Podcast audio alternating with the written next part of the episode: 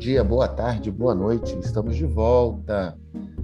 Esta é mais uma série de podcasts. Estamos falando agora sobre LGPD, a Lei Geral de Proteção de Dados.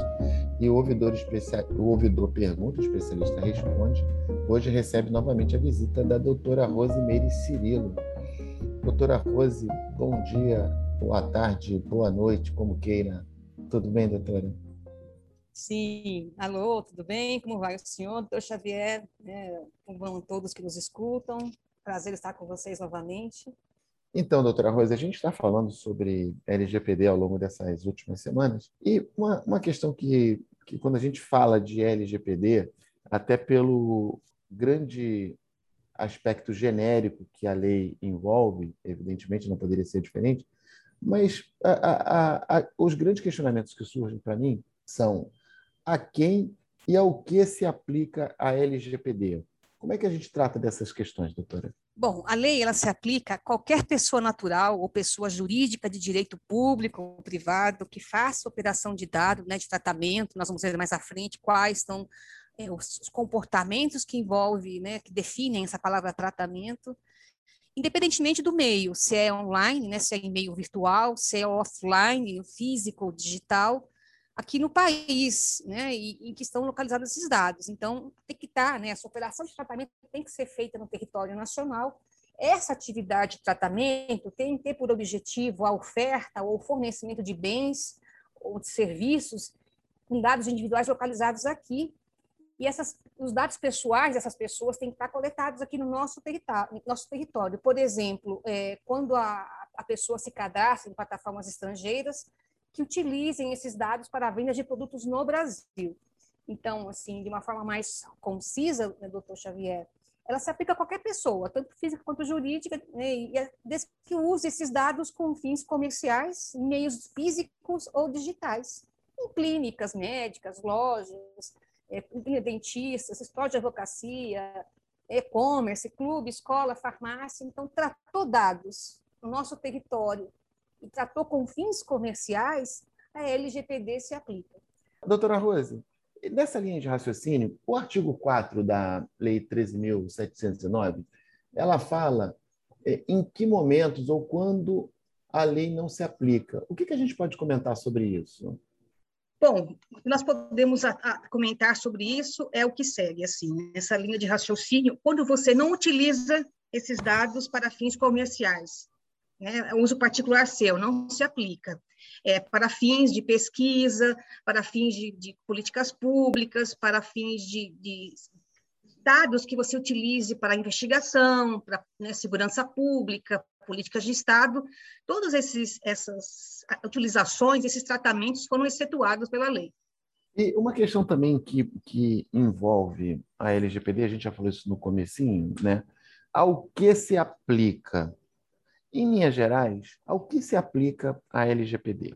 A dados, né, estando, eles estando sendo tratados em espaços virtuais, né, no mundo virtual, ou documentos físicos. E se trata a LGPD justamente nesse tratamento. Tratou dados pessoais, dados pessoais sensíveis, nesses meios, essa lei é aplicada. Excetuando esses casos que o senhor falou, né? Assim, para fins de política pública, investigação, ou não tem fins comerciais, aí nós não vamos aplicar. A, a lei distingue é, muito claramente a situação da pessoa natural, como sendo ele o detentor dos dados sensíveis no que a lei trata. Pessoa jurídica fica automaticamente excluída dessa proteção do tratamento dos dados? Sim, é, aqui nós vamos proteger, né, a lei protege, ela se aplica na parte do polo ativo a tantas pessoas físicas quanto jurídicas, mas no polo de proteção só protege dados de pessoas naturais.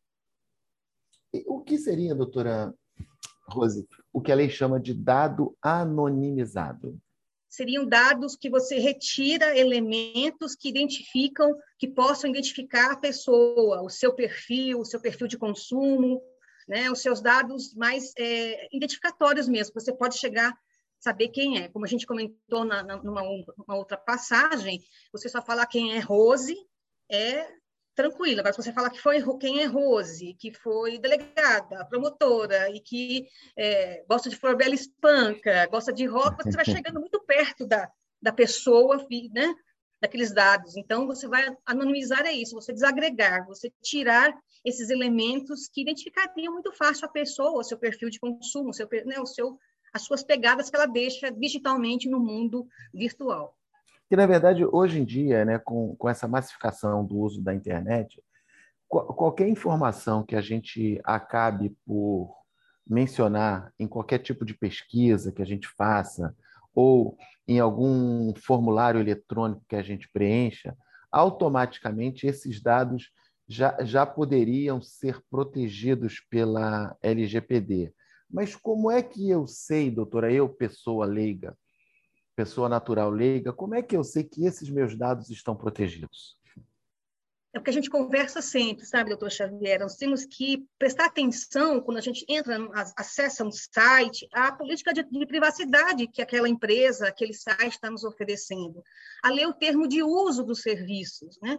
Porque quando você lê, você sabe para que estão colhendo os seus dados, em que momento ele vai ser anonimizado, você acaba conhecendo todo o ciclo de vida útil do seu dado dentro daquela empresa, dentro daquela plataforma, né? Então, é, lendo é, são esses termos de uso, essas políticas de privacidade, né? geralmente a gente consegue extrair de que forma são tratados nossos dados. Agora, quando você não consegue, a linguagem está muito hermética, muito nada cidadã, nada simples, você pode ingressar com o pedido solicitando né? Para a empresa, através né, do seu encarregado, explique de que forma os seus dados estão sendo tratados naquele, naquele local, naquela organização, naquela, naquela empresa pública, que eles vão explicar também. Mas, geralmente, hoje, por conta até da, de uma exigência da LGPD, isso já está no site. Por exemplo, se o senhor ingressar hoje no site do Ministério Público do Distrito Federal e Territórios, a ouvidoria já deixa claro lá, né, que a ouvidoria, o que, que ela coleta, o que, que ela trata e o que, que ela arquiva, o que, que ela né, utiliza dos dados das pessoas que ingressam com manifestação na instituição. Então, pela lei LGPD, as instituições têm que deixar claro o que coletam, como coletam, para que coletam, e todo esse ciclo de vida.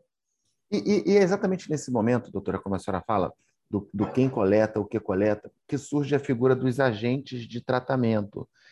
Qual, qual é a importância é, para fins de, de efetivação da LGPD que os agentes de tratamento trazem e que dão a segurança para aquela empresa das quais eles respondem, nos termos da LGPD, para resguardar a pessoa natural de qualquer tipo de vazamento de, dos seus dados sensíveis. São figuras importantíssimas, tanto que tiveram grande destaque né, na LGPD e, recentemente, a Autoridade Nacional de Proteção de Dados editou um guia orientativo elucidando realmente quem são essas pessoas, trazendo mais conceitos, né, que são controlador, o operador, pode até existir um suboperador, e também fala sobre encarregado de dados pessoais. Essas figuras elas são vitais para que, que o programa de governança de dados pessoais seja efetivo dentro de uma instituição, que ela seja pública, que ela seja privada. Né? São essas pessoas, por exemplo, o encarregado, ele tem todo embutido nas suas atribuições esse, essa visão de responsabilização pelo tratamento ilícito dos dados. Né? Em regras, esses controladores, eles têm, é, eles que trabalham essas questões de obtenção de dados. E esse controlador é identificado de acordo com os critérios né, da, da, da, instituição. Algumas é, instituições colocam, tem, tem, tem, tribunal que coloca o presidente do tribunal, assim, tem, tem algumas discussões, sabe, nesse, nessa linha. Né? E o operador são aquelas pessoas que às vezes são os próprios é, servidores que, que, atuam nesses setores, ou às vezes tem empresas que contratam operadores externos, empresas externas que tratam esses dados. E o encarregado é aquela pessoa que é nomeada pelo controlador para que seja esse interlocutor entre o titular de dados, a organização e também com a ANPD, que é a Autoridade Nacional de Proteção de Dados. Essa interlocução também é importantíssima. Esse encarregado, ele é, o, é, um, é um diplomata, é alguém que mediará, que conciliará os interesses de, de todas essas partes envolvidas.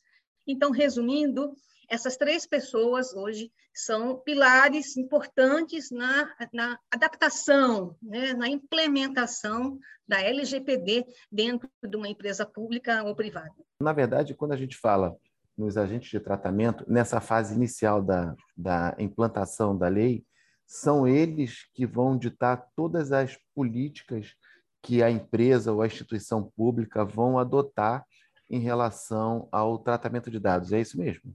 É, eles comumente eles fazem parte desse, eles atuam ativamente, né, eles atuam muito fortemente dentro desse programa de governança em privacidade e proteção de dados. Né? Toda empresa, pública ou privada, para poder implementar nessa jornada de implementação né, da LGPD, um dos primeiros passos né, é esse, de você nomear o encarregado, de você ter uma política né, dentro de um programa de governança, e essas, e essas, é, essas três figuras, esses três agentes, eles atuam dentro, de, dentro desse comitê, desse, desse grupo que vai pensar, vai executar e vai monitorar um programa em privacidade e proteção de dados dentro da empresa. Mas não são só eles. Né?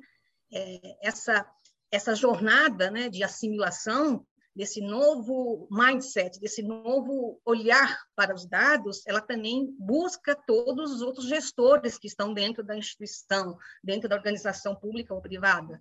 Então, não são só eles que fazem a roda girar em termos de LGPD, eles vão auxiliar a construir, a executar e a monitorar esse programa, né, essa implementação. E, doutora Rose, a, a, a LGPD, ela basicamente é, trata dessas questões do tratamento dos dados pessoais, dados sensíveis, seguindo aquela máxima da boa-fé ou o princípio da boa-fé. Quando a gente fala em boa-fé, a gente fala principalmente na certeza de quem está cedendo os dados, de que quem os receberá fará um bom uso desses dados. Quando a boa-fé deixa de existir, Onde é que surge a responsabilidade desses tratamentos, dos agentes de tratamento?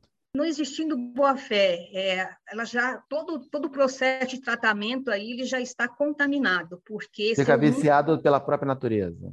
Isso, um é um dos mais importantes, né? Porque se não existe boa-fé, você não vai ter a finalidade respeitada, você não vai ter é, adequação, a necessidade, o livre acesso, porque você deixou de utilizar né, aqueles dados da forma como foi disponibilizado. Como a gente sempre diz, a gente tem uma expectativa. Quando eu eh, coloco um dado meu à disposição, eu tenho uma expectativa que ele será utilizado dentro de um determinado contexto, foi aonde eu lancei, onde eu disponibilizei aqueles dados para determinada finalidade. E se não existe essa boa fé, e se todo esse caminho ele já é desviado, esse, esse tratamento já pode ser considerado ilícito. É, inclusive quando esses, esses dados são obtidos sem a própria autorização da pessoa natural.